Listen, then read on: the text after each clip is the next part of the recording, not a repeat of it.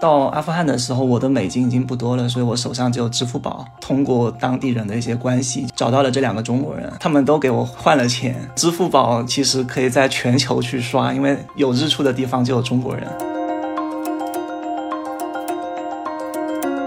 到那边以后，我就走到了那个活动的里面，就发现什么都已经没有了，只有一些炸药的一些痕迹。穷人的话就是饭都吃不了，就他们的鞋子都是那些发臭的，可能从垃圾桶里面捡来的那些。富人们却可以在家里面打保龄球。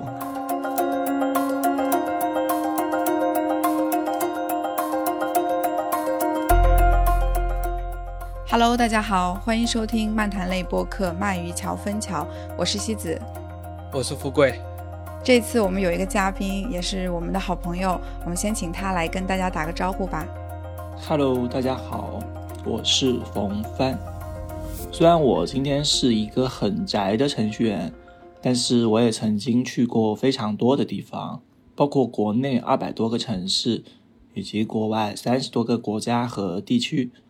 今天很高兴能够参与到这一期的节目的录制，来给大家分享一些我在旅行中的见闻和经历。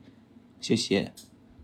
这一次我们要聊的内容，相信大家看到标题已经知道了。我们要来聊一聊阿富汗。我先简单的概述一下前情提要啊。在二零零一年的时候，美国因为遭受了一系列的恐怖袭击，其中就包含了著名的九幺幺事件。他们当时认定恐怖袭击是基地组织所为，并且认为塔利班包庇了基地组织，所以发动了阿富汗战争。这场战争一打就打了二十年，一直到上周美国才撤军。但随后阿富汗又爆发了内战，最终塔利班控制了阿富汗。那么最近关于这件事情的讨论其实非常多，我们也只能从网络上获取到一些很零星的信息，很难去辨别它的真假。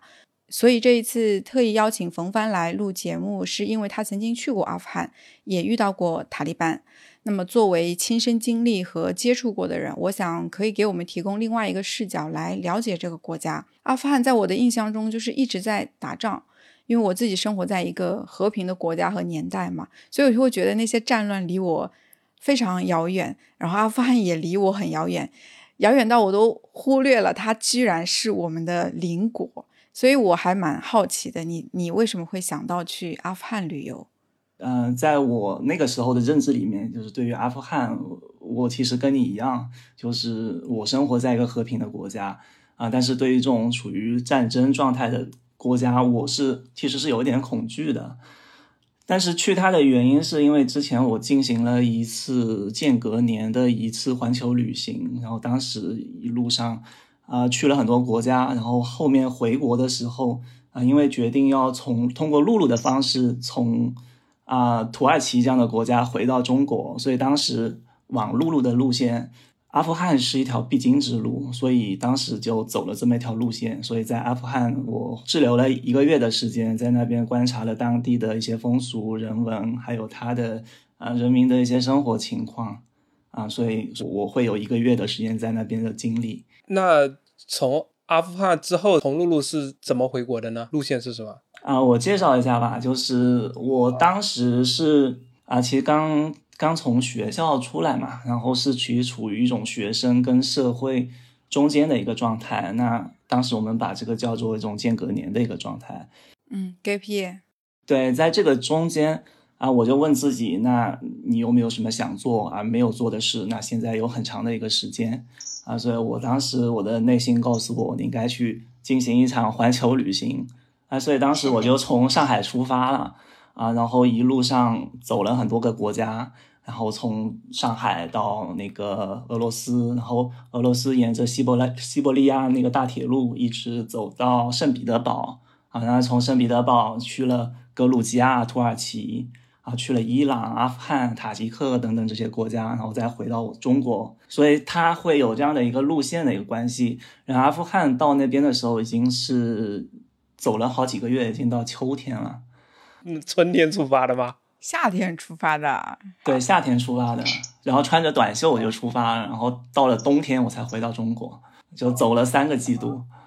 那等于是从新疆的口岸回来的是吧？啊、对，从新疆的口岸去了那个叫什么塔什库尔干那个地方。因为你是从伊朗入境到阿富汗的嘛，那从伊朗到阿富汗，它其实是有两条路线的，一条是从伊朗的扎黑丹到坎大哈，但是扎黑丹是伊朗的一个边境小镇嘛，它是一个毒品集散中心，所以如果你一个外国人，警察会以为你是来买毒品的，毒贩又会以为你是来禁毒的，所以那个地方非常的危险。而且坎大哈是由塔利班控制的，所以这个危险又更加重了一层。然后另外一条路线呢，是从呃马什哈德到赫拉特。我之前在就是做这期节目准备的时候，我我看到网上有网友写的攻略嘛，他走的就是这条路线。但是他说他当时是无意间看到一个网友写的一篇游记，他才知道了这条路线，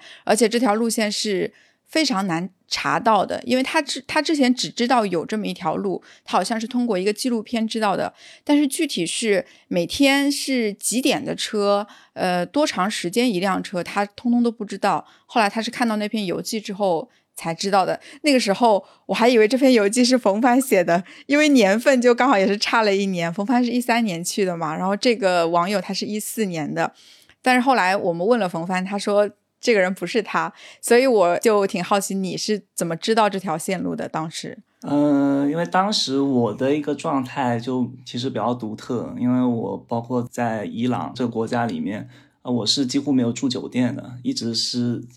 呃去住在一些就是当地的一些沙发客家里面。然后这些人他会推荐他们的朋友，然后把我带到不同的地方，会给我引路，会告诉我当地一些可能在网上。呃，查不到的一些信息。我是从马什哈德到赫拉特这条线路走的。哇，那你的经历好酷啊！对，然后从马什哈德，然后也是当地的一个朋友带我到口岸，然后到了口岸以后，嗯，他把我介绍给了那些从伊朗去阿富汗的那些他的那些朋友们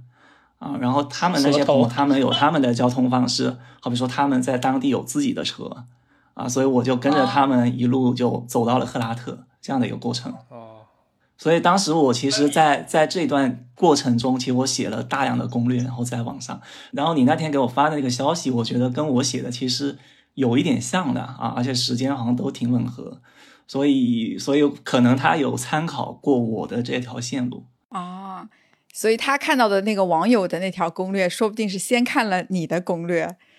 然后等于他是第三个人看到的。嗯，因为我当时好像写了挺多的一些博客，然后包括微博，然后包括这条线路该怎么走，呃，从哪边去获得签证，然后这个签证要等多少天，然后就写的很详细。所以当时有比较多的人会会在下面去回复跟帖，然后去私信给我问，可能这个消息是间接的告诉了其他的挺多人。哦，哎，那既然你已经提到了签证。也跟我们分享一下这个整体签证是怎么弄的呗？呃，其实去阿富汗之前我是特别犹豫的，所以当时也查了很多资料，然后告诉我那边不是一条特别好的路，所以我当时是想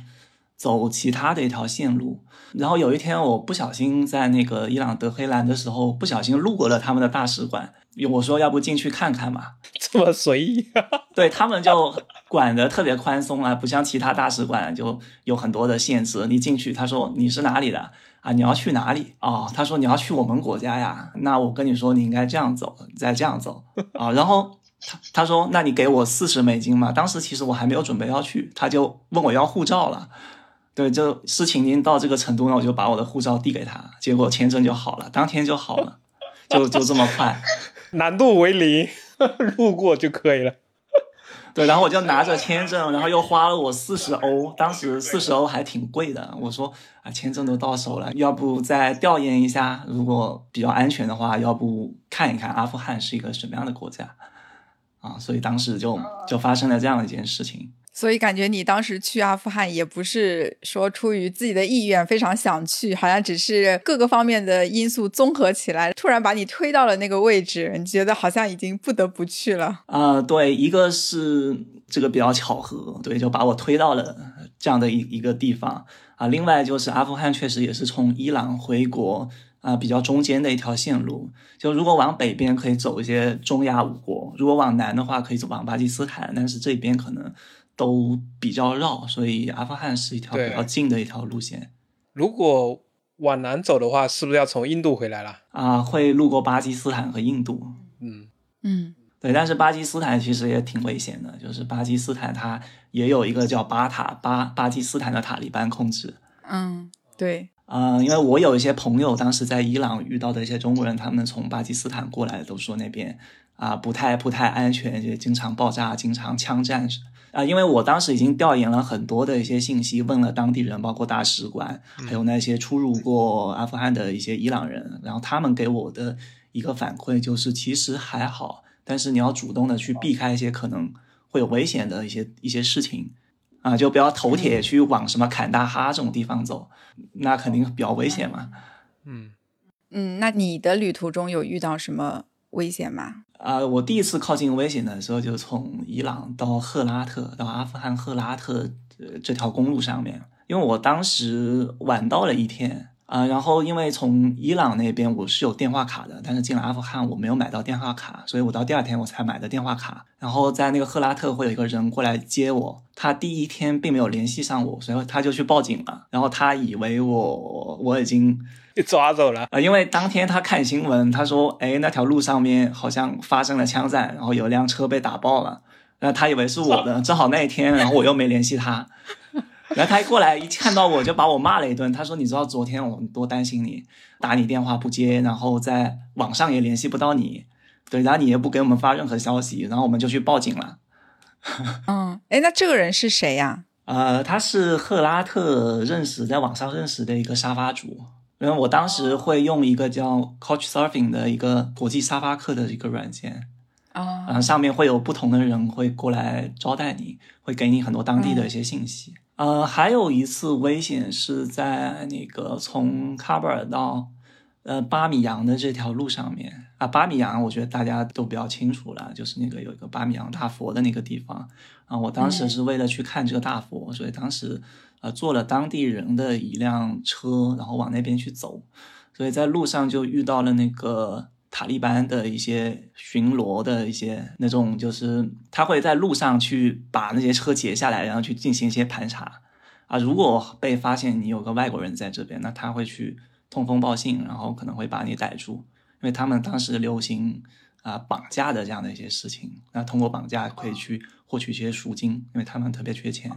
啊，所以当时会有这样的危险啊。然后我在车上面，然后我那个司机他也是一个，也是消息比较广的一个人，所以他知道，哎，前面好像有塔利班，然后他接到电话，然后他当时的一个动作是，他是一个哈扎拉人，然后哈扎拉这个民族其实跟我们。呃，中国人长得会比较像一些，所以他把他嗯头上的一些什么头巾啊、衣服呀、啊、一些什么腰带啊，全部脱下来，然后让我换上。然后所以我就当时我就变成了一个哈扎拉人，他让我在那个躲在车后面，然后就在躺着，然后不要说话啊，然后脸置于阴暗处，不要被他们照到啊，你就伪装是一个当地人，穿着当地人的衣服，然后我就这样蒙混过去了啊，然后这是当时离那个危险非常近的一次，就如果我当时我知道我被抓到，那估计就这趟就结束了。啊，然后就会有一种那种很恐惧的一种感觉，就我全身会发抖。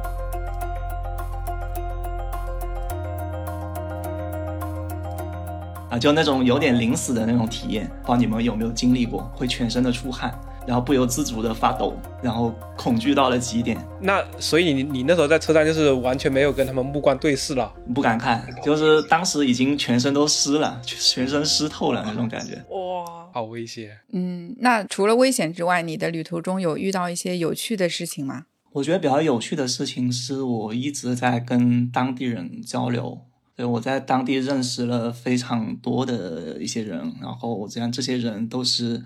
比较热情，然后受过一些教育，懂英文，会对他们整个国家会有一些理性的一些看法、啊，然后就是这样一些比较有意思的一些人。我在那边大概有一个月的时间，就一直是住在他们家里面，然后跟他们一起去玩，然后他们会带我去一些。比较特别的一些地方，好比他们的一些清真寺，或者是一些风景比较好的一些地方，或者是到他们家里面去做客，然后啊，他们的家里面的人会过来招待我们啊，会给我们展示一些他们民族的一些比较有意思的东西。那这个过程，我觉得自己是比较喜欢的。哎，那那边的当地人看到中国人，他会觉得很新鲜吗？嗯，那边其实是有一些中国人的，好比去那边做生意的啊，或者是一些大学里面的老师。然后我在特别在喀布尔会遇到过一些，但是他们其实很少有机会那么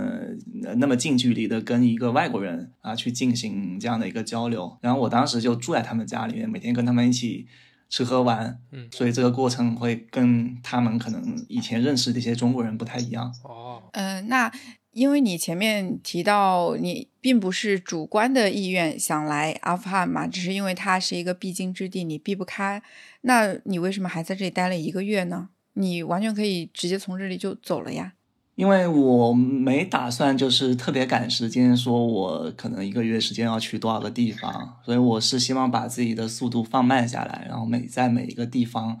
啊，去做更深度的一些体验。然后当时我也会去为啊去写一些文章，然后去挣一些稿费，所以我会有呃时间上的一个需要，我在一个地方要待比较长的一个时间去做比较深入的一些事情。那当地的女性，她们大概是处于一种什么样的状况？嗯，其实他们这边阿富汗这边也是，呃，也是属于伊斯兰地区嘛。那伊斯兰整个社会其实女性上面可能就跟我们这边不太一样，他们的约束会比较多。像阿富汗这样的国家，女性如果到街上面的话，啊，必须穿着他们当地的那种那种罩袍，然后会只能露出两颗眼睛。嗯，但是而且路上的话，女性通常会比较少，大多数是男性。啊，你要看到女性的话，一般要到他们的家里面。对，但是到到了家里面，他们就完全没有这种束缚了。啊，他其实会变得非常正常，但是到了街上面，就就是会有一种比较压抑的感觉，因为全是。呃，蓝色或者黑色这样的一些罩袍，那他们其实也不能受到平等的教育，也不能正常的去参加工作，对吗？应该说，大部分的这个国家，大部分的人其实都没有受过教育，就不分男女了。女性的话，受到教育的机会就更少了，对，因为男性都很少获得教育的机会。啊，我好像看了一个报道说，那个塔利班里面的那些那些武装，百分之九十都是文盲。所以我不知道他们怎么交流的，因为我是去做沙发客嘛，所以那些能接待我的人其实他们都懂英语。那在当地懂英语的人，其实已经是可能算当地的中产阶级，都受过比较好的一些教育了，所以他们相对而言会开放很多，会比普通的一些人开放很多。那我去的那个家庭的话，啊，他虽然是阿富汗人，但是他们家可能已经有亲戚已经移民到了新西兰。移民到了美国，所以他们整个家庭会更加的现代化一些，啊，所以看起来就跟街上的大部分人可能不太一样。嗯，确实也是。那么，呃，阿富汗它有一些什么样的特色，可以跟我们来分享一下的？我觉得阿富汗的特色，它的特色还真的挺特色的。对，然后一般你联想到阿富汗。就是战争嘛，是吧？好比你到闲鱼去卖一个东西，人家会描述说这个商品是阿富汗橙色或者伊拉克橙色，所以所以阿富汗就会被贴了一个标签，就是战争啊、混乱、贫穷啊，然后满地的残痕，就会会有很多这样的标签，而且这些标签通常都是负面的啊。然后你深入到了他们社会里面，然后会发现他们整个社会非常的割裂。啊，会有很严重的一些种族歧视，然后这这是我我觉得对我印象比较深的一些东西。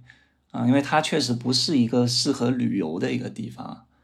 啊，它的旅游资源几乎是没有的，也不会有一些游客会去到到阿富汗国家这样的地方。啊，更多的可能是一些商人或者是一些探险的人，呃，然后我平时会偶尔会出去逛一下那个阿富汗整个市里面，然后就发现他们那边。所有的一些房子前面都会围着一些铁丝网或者是一些水泥做的一些防爆栏，在防爆栏后面一般会有几个保安，然后戴着头盔拿着枪，然后在那保护着。啊，如果你要进去的话，必须通过给他们去搜身嗯，然后路边的话会有很多的枪店，这这是在中国根本不可能看见。然后里面会有各种各样的枪，然后居然还有火箭筒可以买。然后我进去，然后老板还还以为我要去买枪，还热情的招待。就这样的事情，我就感觉很离谱。嗯，然后就是里面会经常的去爆炸，呃，那国家里面经常动不动这边可能就晚上就突然一声雷响。嗯，我也是因为认识了当地的一些中国人，所以问了他们在当地的一些感受啊，他们就说这个地方特别危险。他说你为什么要来这个地方？他们在这边根本是不敢到街上去乱走的，然后他们会有一些仆人或者是一些。啊，雇了一些人，他们如果要买任何的东西，他们是绝对不会走出去的，会叫这些人帮他们去代购，啊，把东西都给他们买到自己房子里面，他们人是不可能出去的。那岂不是跟坐监狱一样，一个固定的地方？嗯，有一点，对。那你头也太铁了，你一个游客，你居然敢上街去溜达？呃，所以就是还是要获取足够的信息，确保你要做的事是安全的。所以我花了很多时间在做这些事情。嗯，所以它其实还不是一个简单的说，我只是随便出去溜达玩玩之类的。因为我前面提到的那篇游记里面，他提到的他看的那一篇文章里面写的那个主人，他就是在街上瞎溜达，然后被抓到局子里去了。呃，有会经常有这样的事情，因为我有一天在街上走，然后我去看当地的小孩踢足球，然后跑到他们一个学校里面，然后就遇到了美国大兵，啊，美国大兵就说：“哎，你一个你不是这边人嘛，对吧？然后你你要回去，啊，就帮你在街上走。”听这些就觉得很压抑。那你刚才还提到种族歧视是什么种族和什么种族的歧视啊？就是说阿富汗这个国家，它。它不像我们国家一样，可能就是汉族占了百分之九十以上，它是多民族的聚集的一个地方。然后它主要有三个民族，那最多的就是一个叫普什图的这个民族，普什图就是塔利班，他就是这个民族的人，然后他是第一大人口。后面还有其他几个民族，一个是哈扎拉人，哈扎拉人其实就是当地的一些蒙古后裔。他其实是这样，他是一个混血民族，就是他的祖先，然后有一部分是可能是突厥人，可能是蒙古人，然后从那个蒙古高原或者是啊一些蒙古人西迁过来，然后在这边扎根的，然后跟当地人会有一些融合。嗯，然后他们的语言的话，就是可能几百年前还是说蒙古语的，但是最近这几年他们的。语言已经变成了比较接近当地的一种语言，但是会带着自己一些蒙古的一些口音。他们已经不是纯粹的一些蒙古人，应该算是就是中亚民族，因为整个中亚民族它都是一个混血民族嘛。他的长相跟我们东亚人可能比较像啊，但是他是混过血的，所以有点那种中亚民族的那种相貌啊。但是你能看得出他跟我们亚洲人、东亚人会长得比较接近一些。嗯嗯，是的，呃，因为之前有一个报道啊，就是《星期日泰晤尔报》的报道，当时有一个牛津大学的遗传学家，他通过基因测试证实了哈扎拉人的基因里是有三分之一的人携带蒙古基因的，所以不是纯粹的蒙古后裔，而且他们自己其实也有相当大的一部分人，他是不承认自己是蒙古后裔，他认为他们是突厥后裔。啊，然后在北边还有一些那个乌兹别克人，还有塔吉克人，啊，就他们会有很多的很多的民族，那还有一些更小的一些民族，普什图人，因为他们是阿富汗的第一大民族，他们在那个普什图语里面，像阿富汗那其实就是普什图人的地方，所以他们认为这个国家是他们的，他们经常会去对其他的民族去做一些清洗这样的一些事情，所以他们历史上。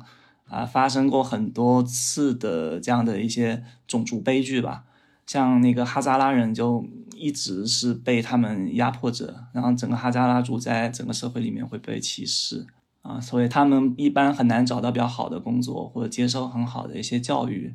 啊，所以他们的经济可能会更加的差。我在当地的话，我待过两个家庭，一个就是哈扎拉人，然后那个哈扎拉人是住在贫民窟里面的。但家里面非常的贫困，我觉得我的胃是中国胃，应该什么都能吃，什么都不会忌口。但是当天在他们家吃饭，啊，我就怎么都吃不进去，因为太难吃了。嗯，可能就是因为经济的一些原因，他们可能就已经生活就已经非常非常困难了。然后在那个普什图家庭里面，那他就是阿富汗的一个中产阶级，那他的整个环境、整个条件其实还是比较好的。嗯，然后他住在一个富人区里面，然后富人区每个家庭都是有一栋比较大的楼房，然后甚至还有自己的小汽车。嗯，家里面有现代化的一些东西，然后这两个家庭整个反差会。非常的大，整个哈扎拉这个民族其实是非常悲惨的。在十九世纪的巴扎拉宰王朝的时期，有一些哈扎拉人因为在王权的斗争中站错了队，所以遭到了政治清算。然后除了这种血腥的镇压之外，他们的财产也全部都被掠夺了，然后流离失所。所以有很多人从阿富汗的南部迁往了中部和北部，甚至流亡到了伊朗。巴基斯坦、印度成为难民，然后由于巴扎克宰王族是由阿富汗的人口大族，也就是前面提到的普什图族建立的，所以这里面就是除了政治纠纷之外，他又纠缠了一些民族的仇恨。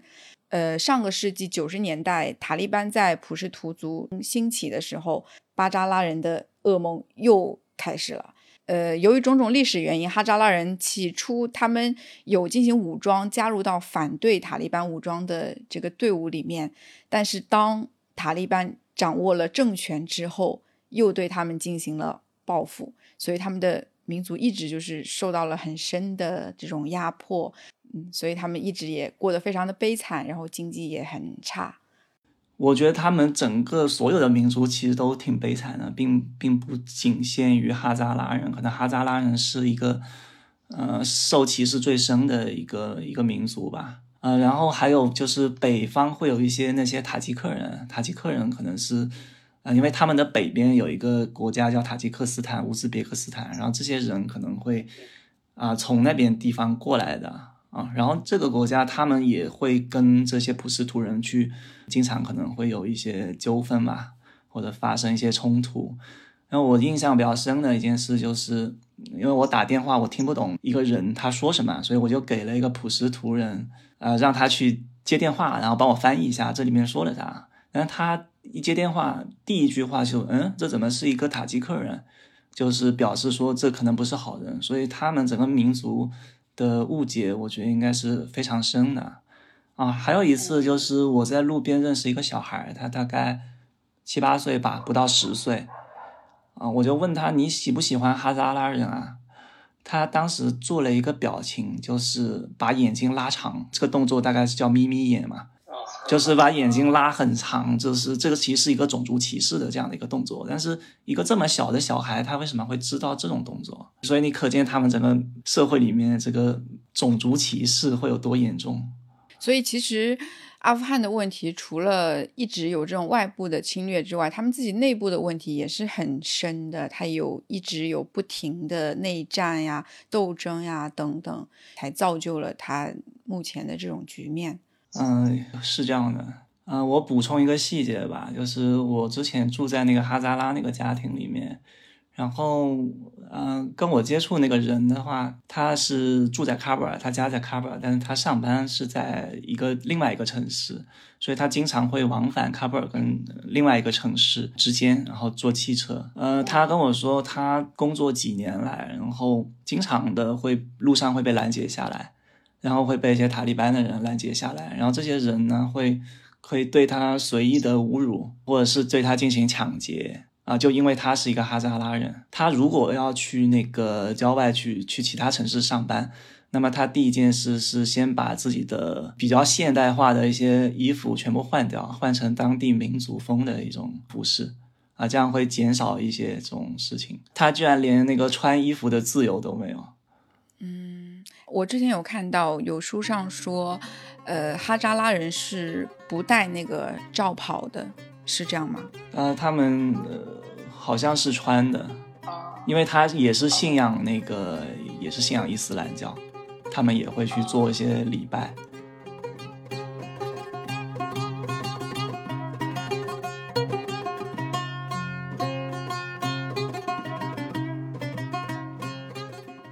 哎，那你在当地有遇到什么中国人吗？我印象中遇到两次中国人，然后一次是在赫拉特，一次是在呃在那个喀布尔，然后两次的原因都比较搞笑，是因为我要换钱，因为我身上带的是一些美金啊、所以我要换成当地的一些一些呃钱，嗯，然后因为当时到阿富汗的时候，我的美金已经不多了，所以我手上只有支付宝。啊，所以我要通过我的支付宝跟中国人去换取一些美金，然后再换取当地的钱。所以我因为这个机缘下，我就去通过当地人的一些关系，就找到了这两个中国人。通过当地的关系，感觉你你到了那儿已经成了个地头蛇了。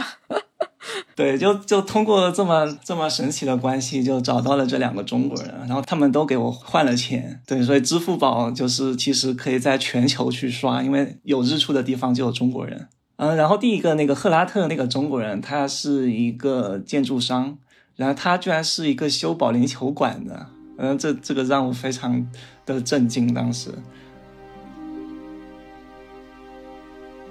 阿富汗那种这么极端贫穷的条件下，居然有人可以打得起保龄球，还是在家里面。很割裂。对，然后然后穷人的话就是饭都吃不了，就是他们的鞋子都买不了，就他们的鞋子都是从中国运来的，或从全世界哪运来的二手鞋，他们只能穿得起二手鞋，都是那些发臭的，可能从垃圾桶里面捡来的那些，都是破了又破的鞋子。对，但是富人们却可以在家里面打保龄球。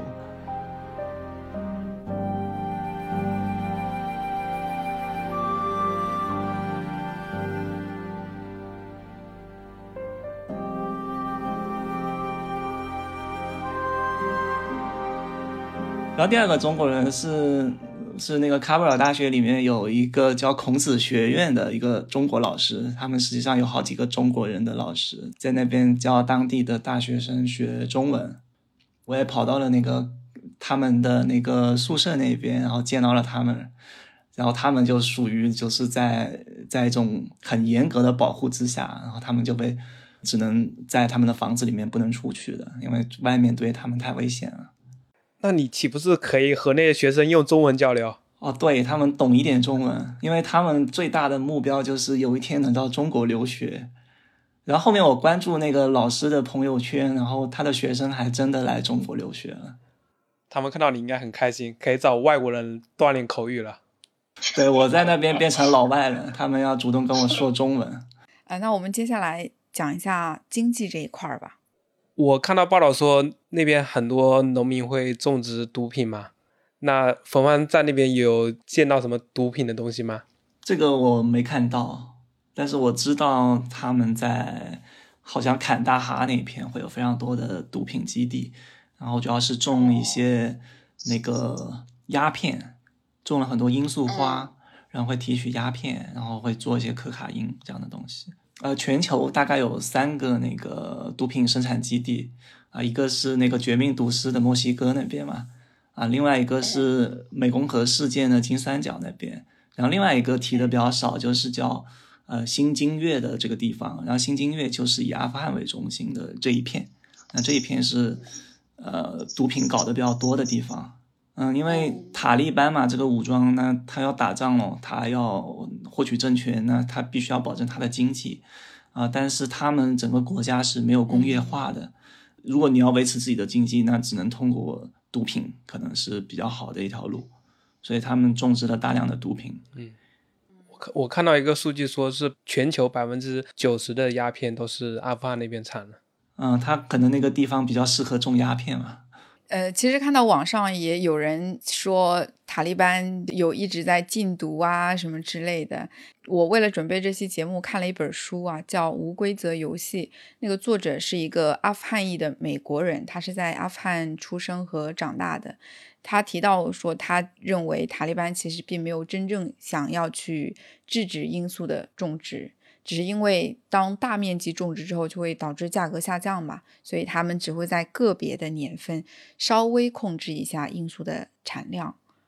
然后他们的下一个经济来源就是矿产。呃，矿产可能会有，呃，但是它这个国家就是你看那个啊、看一些地图就知道，它整个国家其实都是山。对，所以它几乎没有什么平原，然后基本上都是山，所以在这种地方你要去修路啊，去做一些工业这种挖矿的一些工业，其实比较难。它应该大部分资源，好像据说含有一些什么锂啊，或者一些稀土挺多的，但是就因为嗯啊他们的一些啊基础设施工业化，还有一些地势的问题，就很难去、嗯去对他们的资源进行开采。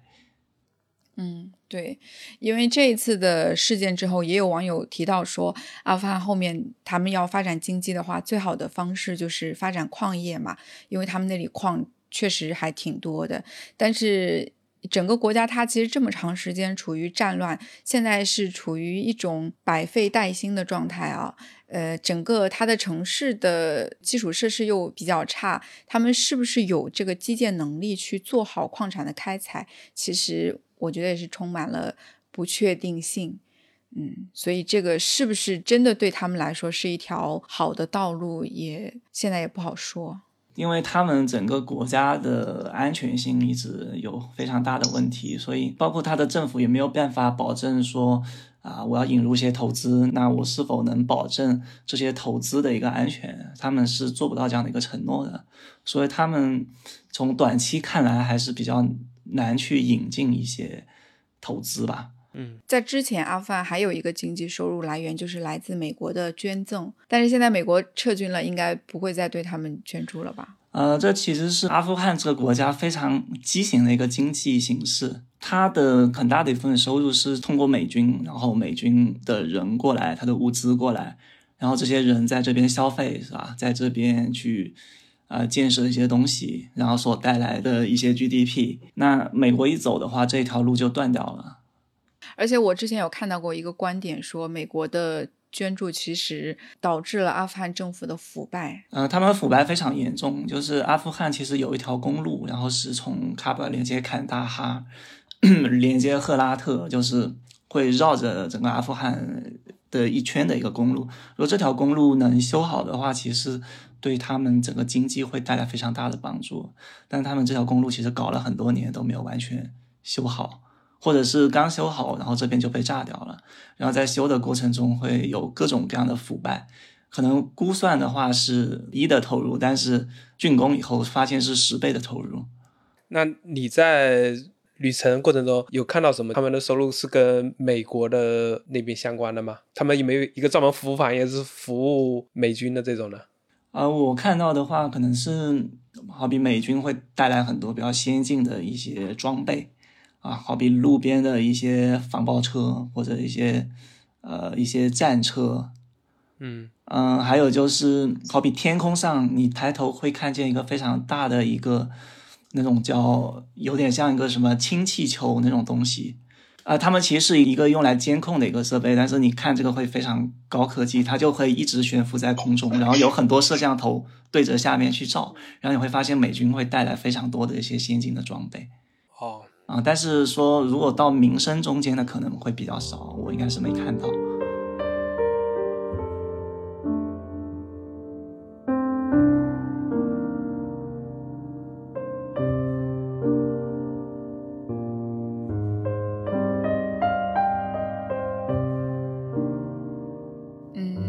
我们最后来讲一下巴米扬。巴米扬应该是整个阿富汗最知名的地方了，因为那个巴米扬大佛嘛，在巴米扬的石窟群，它其实是有两座大佛，一尊是建于五世纪，高五十三米，呃，俗称西大佛；还有一尊是建于一世纪。高三十七米，俗称东大佛，然后两个大佛之间相距是四百米。二零零一年的时候，也就是美国发动阿富汗战争之前，塔利班炸毁了这个巴米扬大佛。当时这件事情就震惊全球啊！因为阿富汗这个国家，它虽然经历千疮百孔，然后有那么多的强国曾经来侵略过，有发动过战争，但是没有任何一个政权把这个大佛给毁灭了。只有塔利班可以说是对文明毫无敬畏。甚至他们说，我们拆毁的不过只是一些石头而已。然后这个事情其实整个的影响非常的恶劣吧，我觉得。因为那几年正好是塔利班执政嘛，他应该从九几年开始执政，然后一直到了二零零一年九幺幺以后，然后被美国打败了。那他在这几年其实一直会做一些很极端的一些事情，好比说女性不能上学啊，然后可能会铲除一切的一些异教徒。那巴米扬大佛其实属于佛教的东西嘛，那在他们这种极端的这种伊斯兰主义眼里面可能是容不下的。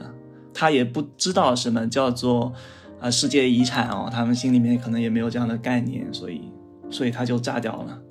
可能就是自己的一些做了一些极端的一些举动，然后就把一个千年的一个文明给炸掉了。嗯，因为那个大佛的佛龛里面，除了那一尊大佛之外，它的顶部有非常多的壁画。呃，那些壁画其实是融汇了来自东西南北各个地域的文明和艺术。呃，有人说那个壁画其实是敦煌壁画的前身，就是敦煌可能是它的艺术是从这里过来的。但是随着大佛炸掉了之后，那些很多画也就都没有了。呃，就是巴比昂大佛，就是我们普通人可能对它的了解，就是认为它可能有一两个很大的一个佛。嗯，其实不是，它其实是一个佛像群，有好几座山。整个山的这个侧壁上面会有数千个这样的一个佛洞啊，里面会本来都是一些佛像。巴米扬被毁的其实不仅仅是最大的那几个佛，然后所有的小佛也都被毁掉了。所以你看现在网上的一些相片，然后就发现整个山上面是很多很多的小坑，其实那里面以前都是佛，包括一些壁画呀，或者一些呃佛，甚至还有一些其他的一些东西，全部都被毁掉了。然后那个塔利班他用了很多的大炮嘛，用了很多的炸药去把这么大的一个佛都炸掉了，就真的挺可惜的。然后我到那边以后，我就走到了那个佛洞的里面，然后就发现什么都已经没有了，就一些炸药的一些痕迹。然后旁边会有一些标识说。啊，可能联合国或者一些日本啊，对这种佛教比较感兴趣的一些，他们会开始去做这些修缮，但是我觉得已经来不及了，因为什么都没有了，你再去修也也做不了什么，就这种就无法挽回的一个悲剧，真的挺可惜的。不知道大家有没有看过一个节目啊，叫《旅行》。旅是那个情侣的旅，他们是一对夫妻环游世界的户外真人秀节目。他们第三季就去了阿富汗，然后在巴米扬用光影技术重现了大佛。因为我当时是有去看他们的视频嘛，我在视频里看到大佛被照亮的一瞬间，然后广场上的。当地人就开始欢呼，开始唱歌跳舞，然后他们用制作非常简陋的一些乐器，呃，在弹奏。那个广场上，当时从视频里看，真的聚集了很多很多人。然后他们也提到，呃，附近有一个孤儿院，然后孤儿院大概有五六十个小孩儿也过来了，就是那一天真的聚集了很多很多人。呃，张宏宇和梁红就说，这个是他们到阿富汗以来第一次看到当地人欢呼，然后看到他们笑。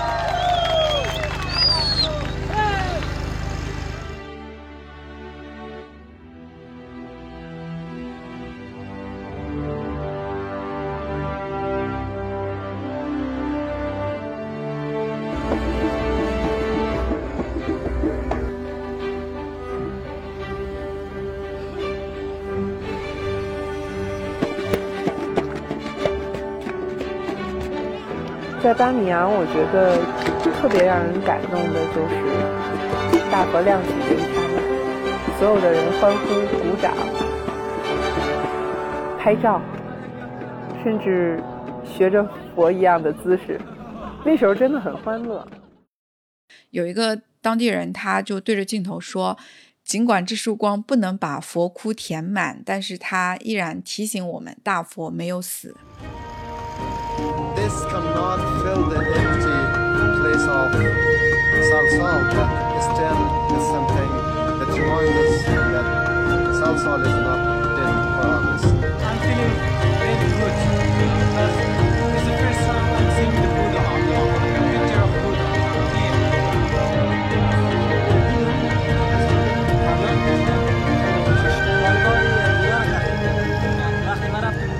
خالی بودا رو دیدم 当时我看这一段的时候，嗯，非常非常的感动吧。我大概看了三遍，然后每一遍基本上都哭了。嗯，我觉得可能这个大佛对于他们来说，嗯，也许是一种信仰的力量吧。就是虽然它被毁了，但是它可能永远活在大家的心中。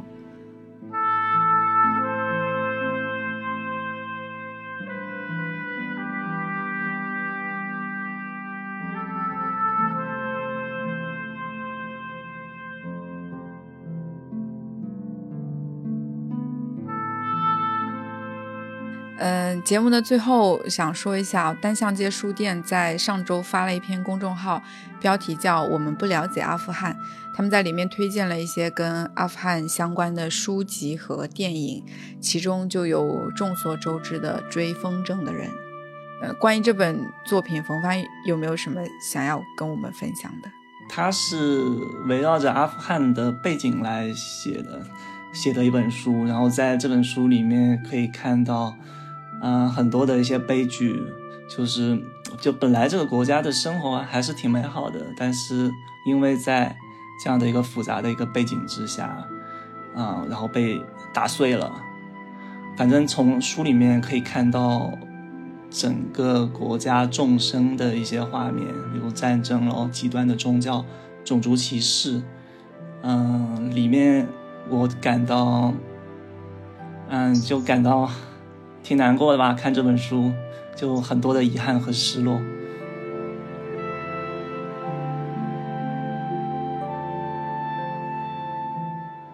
关于这本书，我补充一个热知识啊，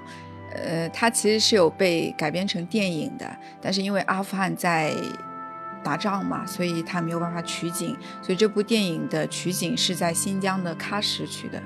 两地的风貌和人的长相都是比较接近的。那除了这本书之外，就还有我前面提到的无规则游戏，然后还有专门写一些当地女性的故事的，叫《罩袍之刺》等等。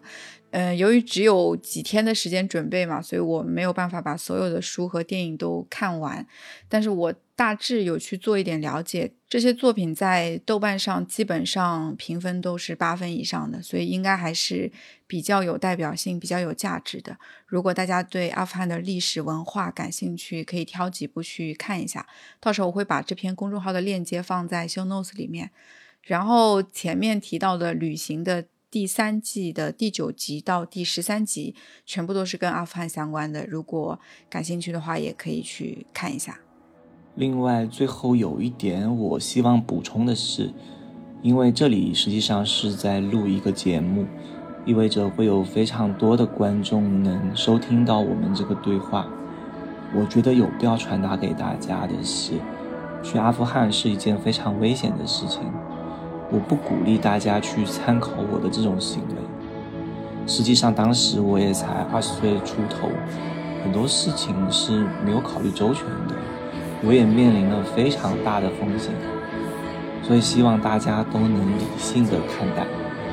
谢谢大家的关注。另外，我们也建了粉丝群。如果你想有更多的讨论，或者想要第一时间获取节目的提前预告，可以添加小助手的微信加入粉丝群，微信号在节目简介中可以找到。也再次感谢冯帆的到来，谢谢。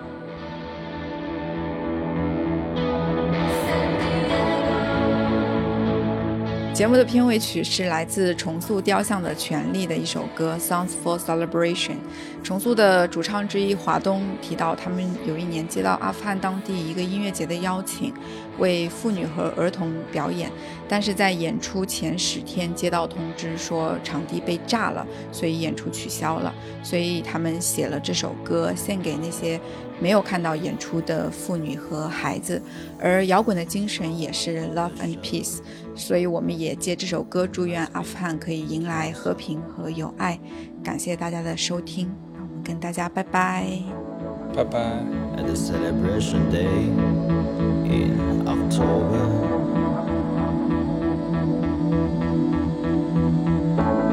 the amazing artist must begun must begun Música